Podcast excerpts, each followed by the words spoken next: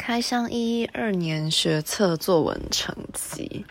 嗯，其实我整体来说国文考的算还不错。综合就是混合题的手写题，十八分里面拿了十五分，然后作文的话二十五分，呃，五十分里面一题拿了十八点五，一题拿了十九分，然后我自己算是蛮满意这个成绩的。但是因为英文作文只有十五点五分。今天就不讨论英文作文的部分，因为算是有一点小失常。那国文作文的题目，第一题是华生犯了哪两个错误？然后如果你可以选择的话，你要选择华生的处事态度，还是福尔摩斯？然后顺便要解释一下这两个人生活态度的差别。我的写法是。华生犯的两个错误：第一，因小失大。他为了到他为了省一便士的钱，而浪费了南北跑的那些时间，就是在全部都看在他领导的眼里，然后在他的上级福尔摩斯眼中是一个拖拖拉拉的行为。第二个错误是前期投资谬误，呃，这个是作者的给的标准答案：前期投资谬误，也就是他只看见表层的。利益而没有机会成本或者是沉没成本的那些奇怪的概念，见树不见林。我写的是见树不见林，就是他可以用一便士去买米粒女士卖剩的三明治厨余，但是他却选择了手做，然后去买了所有原料，而没有把所有原料交给其他人代工，然后直接买成品三明治的概念，就是他没有看看目标前进。好，我没有写那么细，我就大概写一下，因为篇幅有限。然后再来是。华生和福尔摩斯的生活态度有什么差别？两个人的差别在于说，华生比较随心所欲，他是 follow，他跟随的是自己的心，而不是他的每一步都是自己凭着感觉，然后想到什么就做什么。而福尔摩斯是他生活中每一步，不管做任何事情，他都已经先算计好了，他每一步都是算计，所以在我看来。福尔摩斯这种生活应该是非常累的，所以我选择华生。在想做什么事的时候，就跟随自己的心，没有心机和算计。福尔摩斯在我眼中就像是《红楼梦》里面的王熙凤一样，而王熙凤的判词是，哎，还是，总之王王王熙凤就是机关算尽太聪明，反算尽卿卿性命，就是可能引用。引用《红楼梦》的句子有加到一点分吧，然后我可能花了一些篇幅在批判福尔摩斯没有人性、不懂得感恩之类的，然后而且说华生这样子的生活态度是一种追随自然、追随自己本性，然后他不去算计，然后而且最终他也做成了好吃的三明治，这样。然后第二题十九分，但是第二题因为在我看来太突然了，因为我很难去。这算是所有考生的弱点，因为形容气味是很难的事情，除非你用触觉去取代嗅觉，这样可以勉强擦边球可以过关。像我就是多半是用触觉去取代嗅觉，或是视觉去取代嗅觉。这是花草树木嘛，我们很难去形容花草树木的味道，我们顶多就是嗯，它很芬芳，它很香，然后厉害一点就是馥郁芬芳，然后所以我就尽量用，因为这这个形容。气味的词汇上不足，所以我尽量用植物的花语象征跟它的外表，还有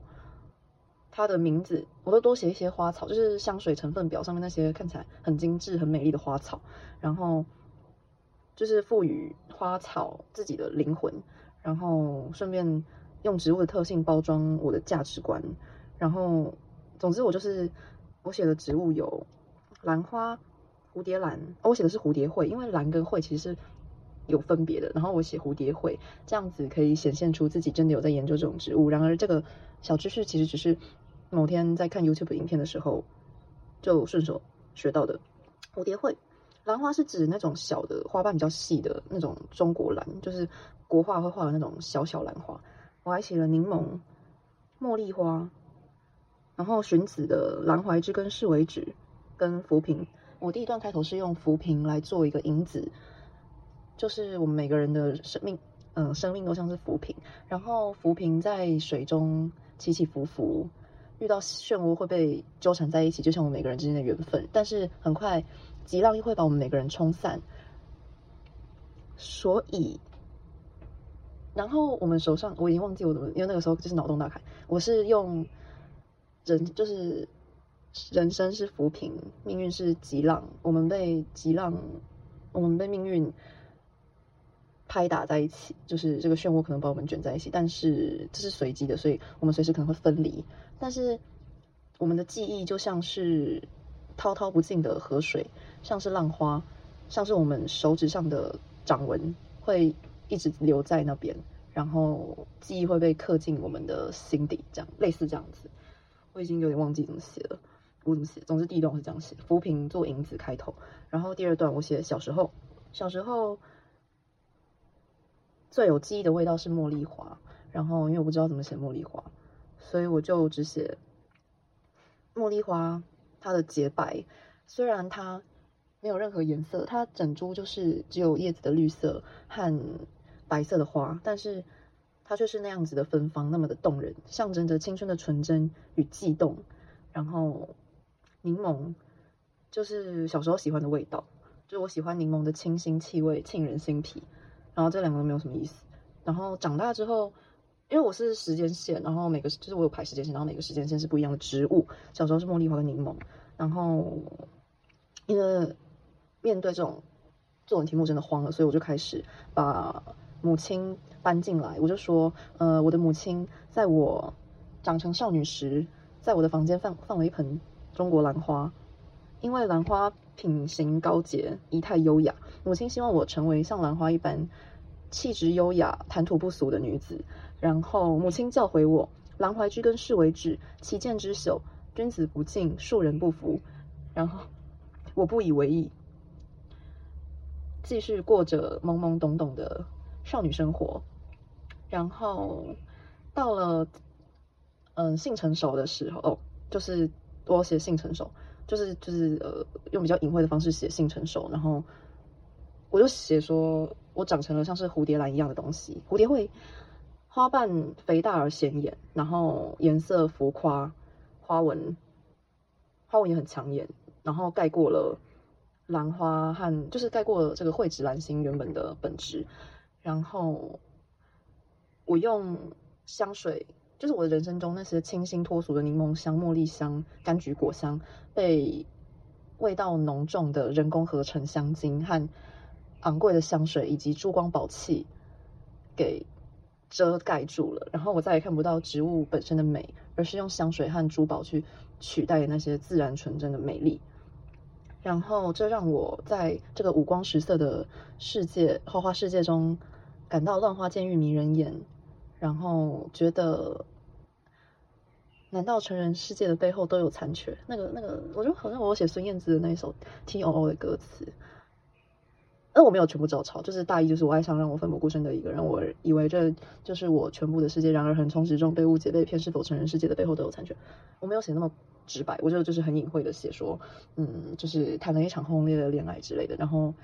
和别人分享自己的秘密花园，然后就是小开了一下车。这个，嗯，如果要听内容的话，请付费解锁。然后就是小开一下车。我觉得开车对于作文，如果你车开的好的话，就算就是就是教授会至少看你文章不会睡着，然后你会得到一个比较好看的分数。然后，总之我就写我在这个花花世界的迷茫。然后此时我突然注意到了。房中的兰花依然兀自开放，然后兰花淡而幽微的香气唤醒了我内心的纯真善良。然后窗外吹进一阵清新的风，带来茉莉花洁白醇厚、馥郁、天真烂漫的香气。我又想起了从前那个自己。对，大概是这样写，就写的过程中是很痛苦，因为我根本就根本就是很混乱，然后就是我觉得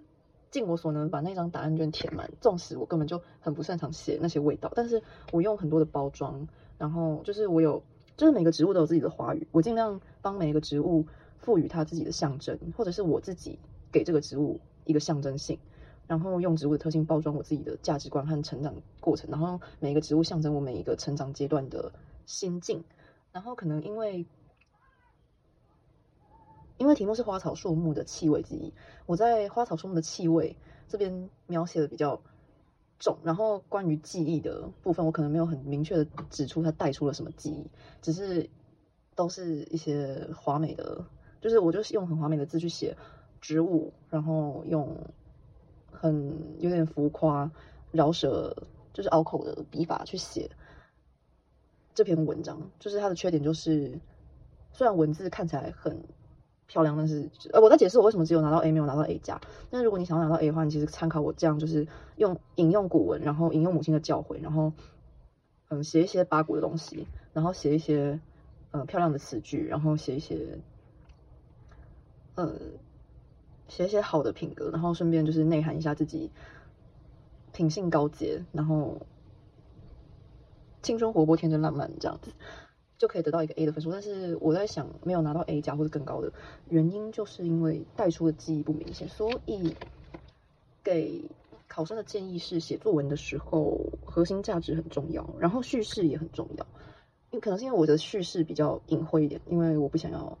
可能是我那时候真的思绪很乱，我也不知道确切要写什么样的记忆，所以我就是写的比较笼统，比较概，就是涵盖的东西比较广泛，没有写一个特殊的记忆，所以就是没有导致这篇文章也没有什么特殊的记忆点。所以就是拿了一个十九点五，不上不下的分数。这是我今年考学测作文，跟大家分享自己的写的内容，嗯，还有开箱一下自己的分数。那明年会不会再去试一次呢？应该是不会，因为今年去考只是想说我没有考过心智学测，就是去试一下水文，然后看一下自己平常分享那些写作技巧，运用在自己的作文里面会拿到什么样的分数。那就是对结论就是。叙事还是最重要，就是其实文章的内容还是最重要的。那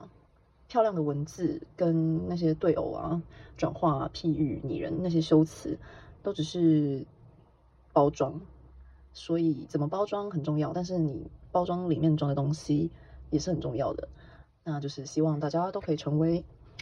满分的写作高手。然后我也蛮期待大考中心的范文，等大考中心范文出来的时候，会跟大家再分析一次。